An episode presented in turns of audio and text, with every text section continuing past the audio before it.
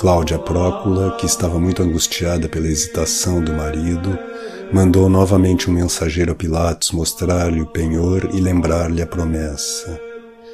Ele, porém, lhe mandou uma resposta muito confusa e supersticiosa, da qual me lembro apenas que se referia aos deuses.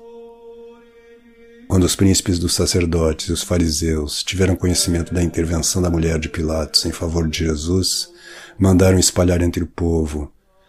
Os partidários de Jesus subornaram a mulher de Pilatos. Se ele ficar livre, unir-se aos romanos e nós todos pereceremos. Pilatos, na sua indecisão, estava como embriagado. A razão vacilava-se-lhe de um lado para outro.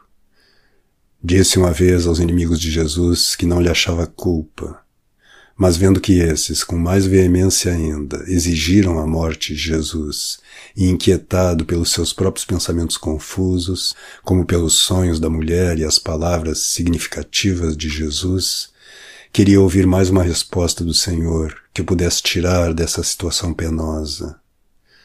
Voltou, portanto, à sala do tribunal onde estava Jesus e ficou a sós com ele.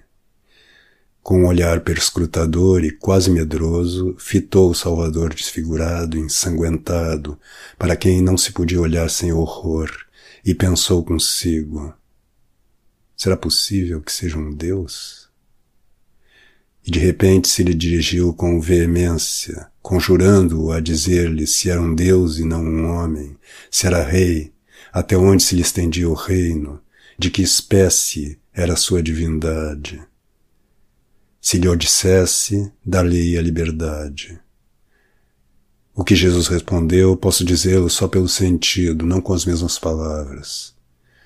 O Senhor falou-lhe com terrível severidade Fez-lhe ver em que sentido era rei e qual seu reino. Mostrou-lhe o que era a verdade, pois disse-lhe a verdade. Nosso Senhor revelou-lhe com toda franqueza os abomináveis crimes que Pilatos ocultava na consciência. Predisse-lhe o futuro, a miséria no exílio, o fim horroroso, e que ele um dia viria julgá-lo com toda justiça. Pilatos, meio assustado, meio irritado pelas palavras de Jesus, saiu para a sacada e exclamou mais uma vez que queria soltar Jesus. Então gritaram, se o soltares não és amigo de César, pois quem se declara rei é inimigo de César. Outros gritaram que o acusariam perante o imperador por perturbar-lhes a festa que devia terminar a causa, porque eram obrigados, sob graves penas, a entrar no templo às dez horas. O grito, morra, crucificai-o, levantou-se novamente de todos os lados.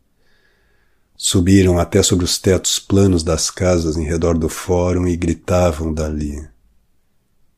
Então viu Pilatos que contra essa fúria não conseguiria nada os gritos e o tumulto tinham algo de terrível, e toda a multidão diante do palácio estava em tal estado de excitação que era para recear uma sublevação.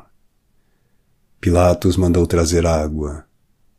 O criado derramou-lhe água da bacia sobre as mãos, à vista de todo o povo, e Pilatos gritou do pretório à multidão.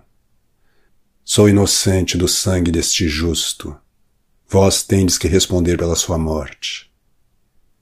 Então se levantou um grito horrível, unânime, do povo reunido, no meio do qual havia gente de todos os lugares da Palestina. Que o seu sangue caia sobre nós e nossos filhos.